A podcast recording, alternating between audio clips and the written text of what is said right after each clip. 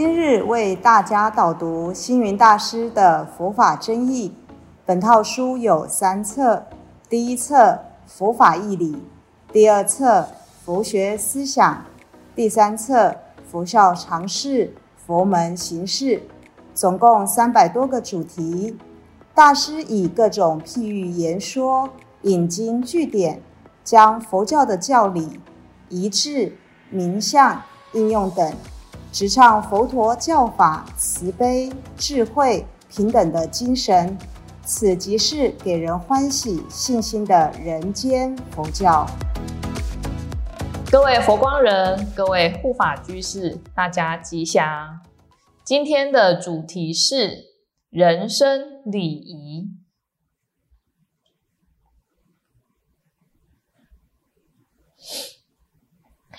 佛教它是发源于印度，但是它光大于中国。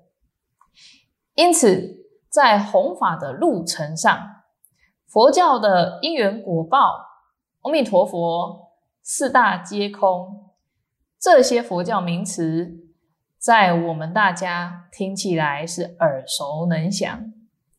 就算不懂他们的意思，我们也会随口道来。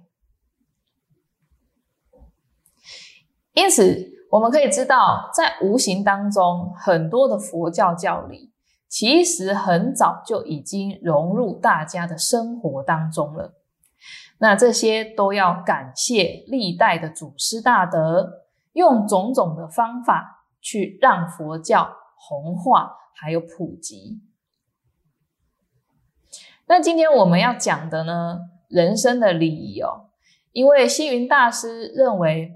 佛教除了佛陀开示的教理之外，也就是说，佛法还有这些名相文字，对于人生的生活指导，尤其是我们人间当中的礼仪规范，是要建立完整的系统的。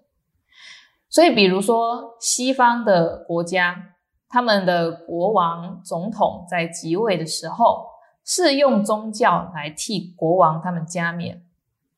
一般的民众呢，在星期天也会到教堂去做礼拜，还有弥撒。那回教徒他是除了一天要做五次祷告之外，像吃鸡呀、鸭啊，他不能随便去宰杀，要经由他们的宗教师去诵经。才可以去烹食，所以说这些都是我们讲到的其他的国家，还有其他的宗教，他们的礼仪，生活上的大小事都离不开这些宗教信仰。那有这些宗教信仰，我们就要有宗教礼仪去做一个规范。星云大师他刚到台湾的时候。呃，佛教徒呢，经常是家里有丧事，就想到要采用佛教的仪式；但是如果家里有喜事，就很少去想到佛教。所以一般人的观念呢，是停留在说人往生，那需要佛教来诵经超度。那其他的这些呃婚礼啦、喜事啊，还有很很多的一些乔迁等等的啊，新居落成。他们就不太会去跟佛教的仪式做联想。那这个是当初呢，青云大师到台湾的时候，其实人的一生是离不开佛教的。南传的佛教，他们信徒家生的小孩，满月、周岁、入学、有上学、结婚这些喜事，都是可以得到法师的祝福。那有往生，当然为亡者做功德，还有共生，这个善行回向给亡者上升佛国，这个就比较平常。那共生不是只有指广植福田，它其实就是佛门的法会仪式之一哦。因为因为信徒他大家都深信说共生三宝功德不可思议啊，一品佛法生的福德之粮。用佛法来为信徒还有他们的家人带来幸福，这就是为什么要共生。所以，为了要让佛教普及于社会，大师呢要深入大众的家庭，使佛法生活化，生活也能够佛法化。因此，还做了很多的创新的举动。比如说什么呢？像我们现在常听到的佛化婚礼，哦，主法和尚为信徒主持佛化婚礼，这个就是宗教师本来要去主持的人间的礼仪。为所有的普遍的大众、普遍的信徒们婚丧喜庆提供服务，这个就是宗教师的职责，还有他们的使命。佛教它其实有一些礼仪，它应该要融入到大家的生活当中。那我们这些道场还有寺院，对自己的基本信徒都要有资料还有记录，所以从信徒一开始出生。哦，寺院就应该要关心。那满周岁呢？哦，就要跟佛菩萨照一张相片啊。如果要上学，啊，就为他举行这个启蒙的典礼，哦，做一个开学的这个入学的祈福仪式。那如果他长大了，哦，弱冠，哦，还有成年，啊也有弱冠礼，还有成年礼，啊也是祈福。结婚的时候就举行佛化婚礼，也就是说，在佛菩萨或或者是说殿堂前面，为他来做一些祈福跟仪式。就业哦，开店哦，创业，新居落成，或者是说搬家乔迁，这些种种的喜事啊，呃，道场呢，还有寺院，所有的宗教师都应该要给信徒们。祝贺，还有举行洒净的佛事。好，等到信徒在离开世间的时候呢，这个道场都有，嗯，我们跟信徒还有信徒还有寺院往来的记录啊，都会留存着啊，就不灭。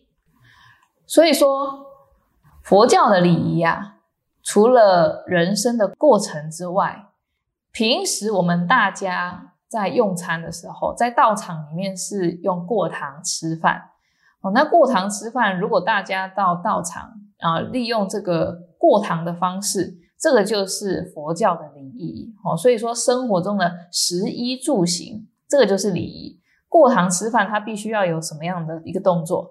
就是龙含珠，凤点头。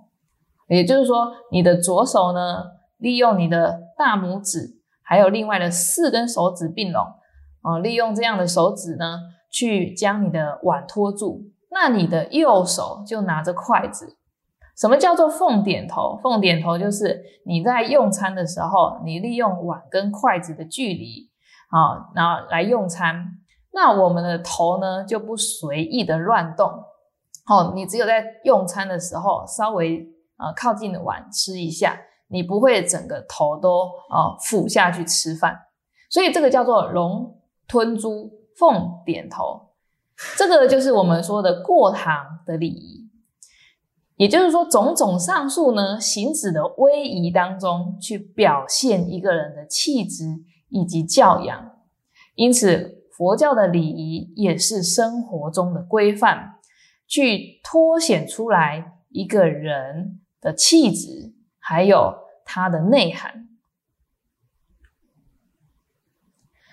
所以礼仪它不是一个形式上的说法，而是真正到我们的生活每一个阶段，还有每一个时间点。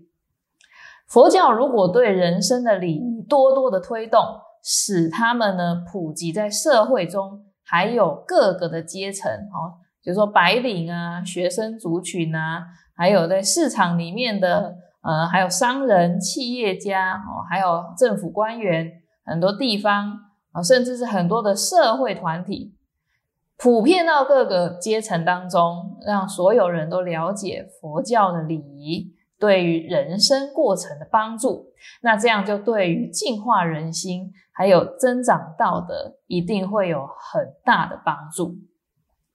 那么今天人生的礼仪，我们就说到这里。希望大家平时在生活当中，我们所说的修行，也就是利用这些礼仪、规矩、威仪来长养自己，来净化自己，增加自己的道德。这个就是佛教的礼仪。感谢大家的聆听，如有疑问，请于影片下方留言。祝福大家六十吉祥，深入经藏，智慧如海。